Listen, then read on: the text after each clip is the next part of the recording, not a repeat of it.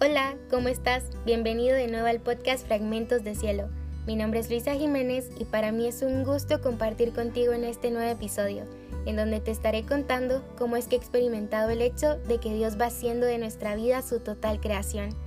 Así que oro desde ya para que te puedas sentir identificado, para que puedas abrir tu corazón y para que juntos podamos encontrar aquello que Dios quiere hablar a tu vida.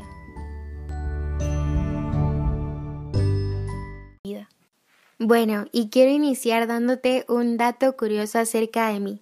Y es que tengo 20 años y con 20 años mido 1,53. Así que sí, soy una persona bastante bajita y esta es una característica que ha marcado mucho mi vida. No por el hecho de que sea un rasgo físico que me incomode, sino es algo que me recuerda los momentos en los que me he sentido insegura, me he sentido inferior, He sentido que no soy capaz de atravesar ciertos procesos siendo yo misma. Me he visto como un granito en la arena que puede ser arrastrado por las olas en cualquier momento. Recordar que si no tengo presente mi identidad, puedo llegar a esconderme muy fácilmente. Y creo que relaciona estos hechos con mi testimonio, porque aquí vas a encontrar plasmada la inseguridad, la opresión hacia una identidad y el no permitirnos avanzar por no saber quién realmente somos. Y cuando la inseguridad, la opresión y el no permitirnos avanzar llega a nuestra vida, causa desesperación. Y la desesperación nos puede llevar a tomar decisiones que no siempre nos van a edificar. Pero en medio de la desesperación también podemos tomar la mejor decisión. Y es aquí en donde inicia mi testimonio. Para mi mamá fue difícil quedar embarazada. Ella tenía el anhelo de formar una familia, de construir un hogar, y en medio de este anhelo surge la desesperación. Pero en medio de la desesperación mi mamá toma la mejor decisión. Clamó a Dios y le prometió que si Él le concedía ese deseo, ese anhelo de tener hijos, ella nos iba a entregar por completo a Él sin saber que esta iba a ser la mejor decisión para nuestra familia e incluso para mi vida. Semanas después, mi mamá ve una luz a la orilla de su cama y se le hizo muy raro porque no era la luz del televisor, no era la luz de un reflejo que entraba por la ventana, así que decidió acercarse, y cuando se acercó esta luz no desaparecía, solamente traía paz a su corazón. Días después, mi mamá se entera que estaba embarazada, Así que nací un 13 de mayo del año 2000 y me encanta relacionar esta etapa de mi vida con Mateo 5:14, en donde dice, Ustedes son la luz del mundo, como una ciudad en lo alto de una colina que no puede esconderse. Y durante mi niñez fue aquella luz que no se escondía, fue aquella luz que fue formada en su familia con principios, con valores, con la importancia que conllevaba tener ciertas responsabilidades y a pesar que desde muy pequeña podía notar que era bastante diferente a los demás, siempre fui yo misma. Luego comencé a crecer. Mi mente comenzaba a indagar en ciertas diferencias que yo identificaba. Comencé a notar que muchas veces los demás me apartaban. No encajaba en donde todos estaban. No tenía cierta perspectiva de ver las cosas. Por ejemplo, siempre he sido muy organizada, comprometida y responsable y las demás personas en ese entonces rechazaban esa forma de pensar. Para ellos era más importante o gracioso el ir en contra de la moral. Y obviamente yo no era perfecta, pero siempre tuve presente que nuestras decisiones tendrán un resultado.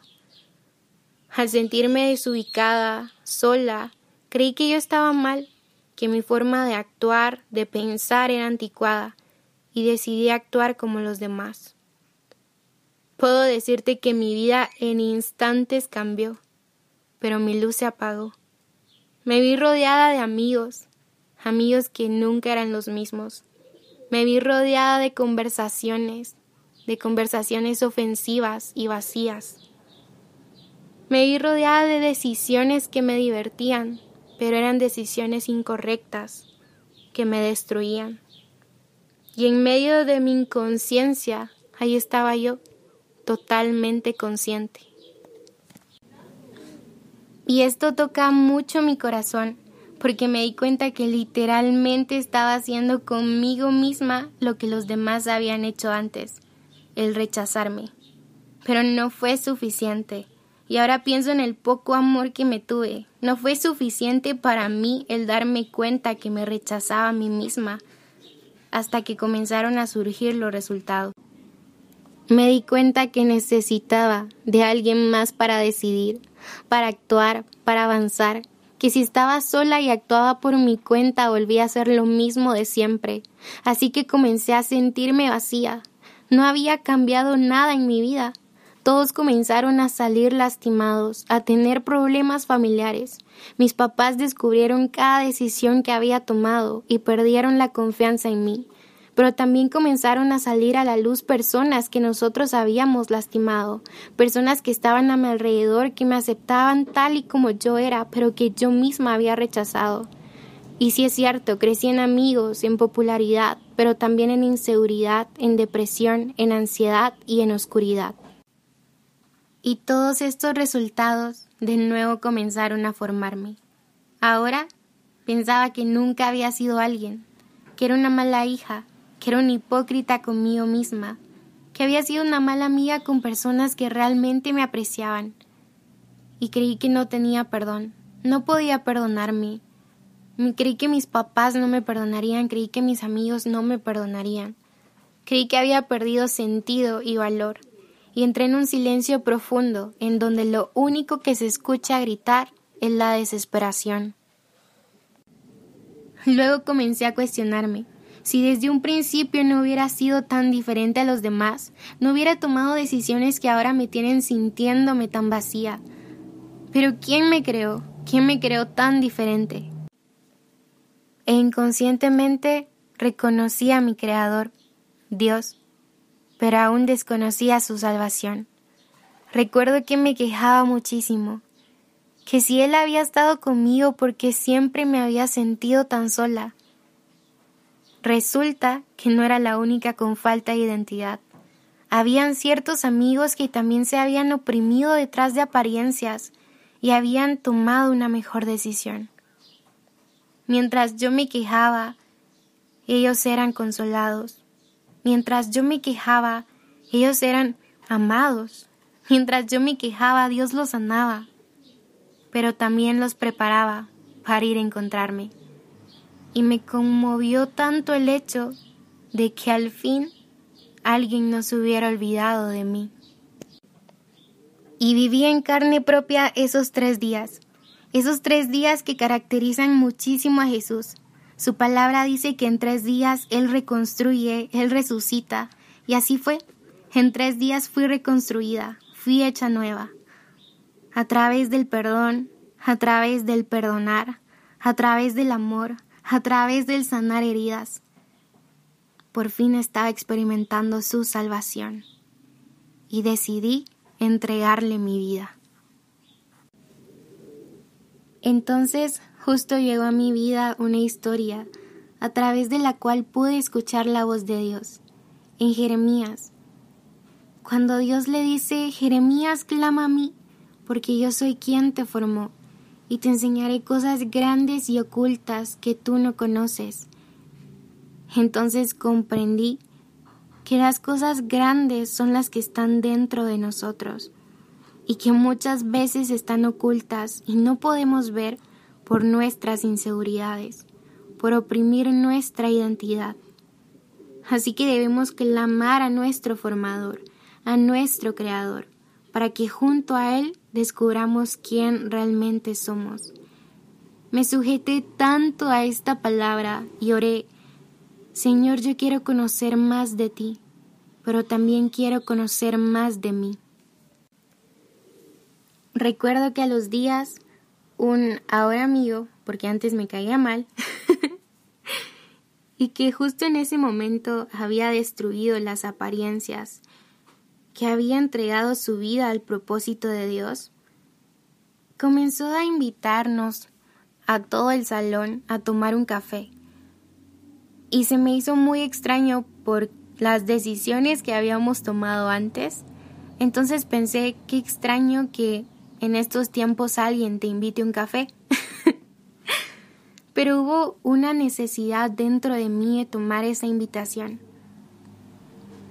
Recuerdo que esa misma tarde el café estaba muy muy cerca de mi casa, pero mi mamá decidió ir a dejarme, sin saber que en ese momento se estaba cumpliendo la promesa que ella le había hecho a Dios, de entregarnos por completo a su propósito. Recuerdo que entré de una manera muy incómoda al café porque únicamente sostenía una apariencia de él y era una de esas personas con la cual yo sentía que no encajaba. Entonces estaba él, estaba su primo y estaba yo. Estábamos sentados frente a frente. No sabíamos de qué hablar. y esperando a que llegaran los demás los cuales nunca llegaron. Pero eso no le importó. Recuerdo que mi corazón se emocionó muchísimo cuando escuchó el nombre de Jesús. Y tuvimos una conversación en donde él me enseñaba lo que Jesús había hecho por cada uno de nosotros, en donde enfatizaba el hecho de que Jesús había dado su vida por mí su vida por ti, para que pudiéramos vivir en propósito. Y desde ese día decidí seguir a Jesús a través de mis vacíos, a través de mis inseguridades, a través de mis decisiones y acciones. Iniciamos a construir y cada vez se comenzaron a unir muchísimo más personas que estaban comprometidos a construir el reino de Dios, que eran responsables con la gente que Dios ponía bajo nuestro cargo, que les agradaba pasar días, horas, semanas planificando para darles un buen servicio a los demás. Y sentí que habíamos encontrado nuestro lugar no en un grupo como muchas personas piensan, sino en el propósito de Dios para nuestra vida.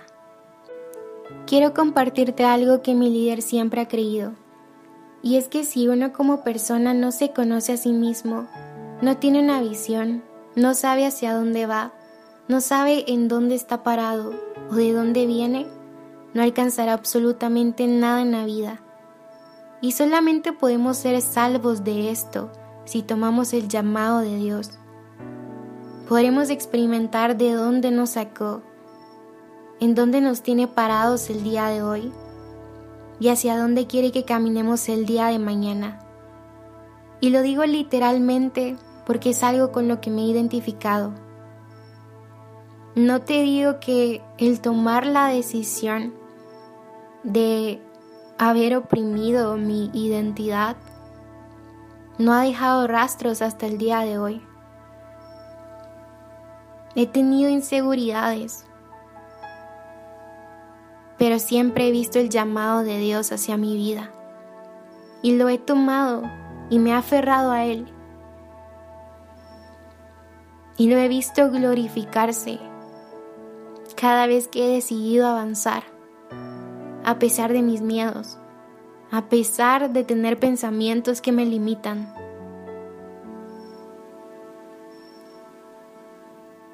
Luego de abrir un grupo de jóvenes en el que alcanzamos 190 personas aproximadamente, mi iglesia decidió abrir una sede en mi ciudad, en Antigua Guatemala. Y ahora somos parte de los líderes de la red de jóvenes. Ahora amo comunicar, amo predicar la palabra de Dios, amo servir a los demás, amo hacer iglesia, amo el lugar que Dios me ha dado. Y ya no intento encajar, ya no me preocupo por hacerlo.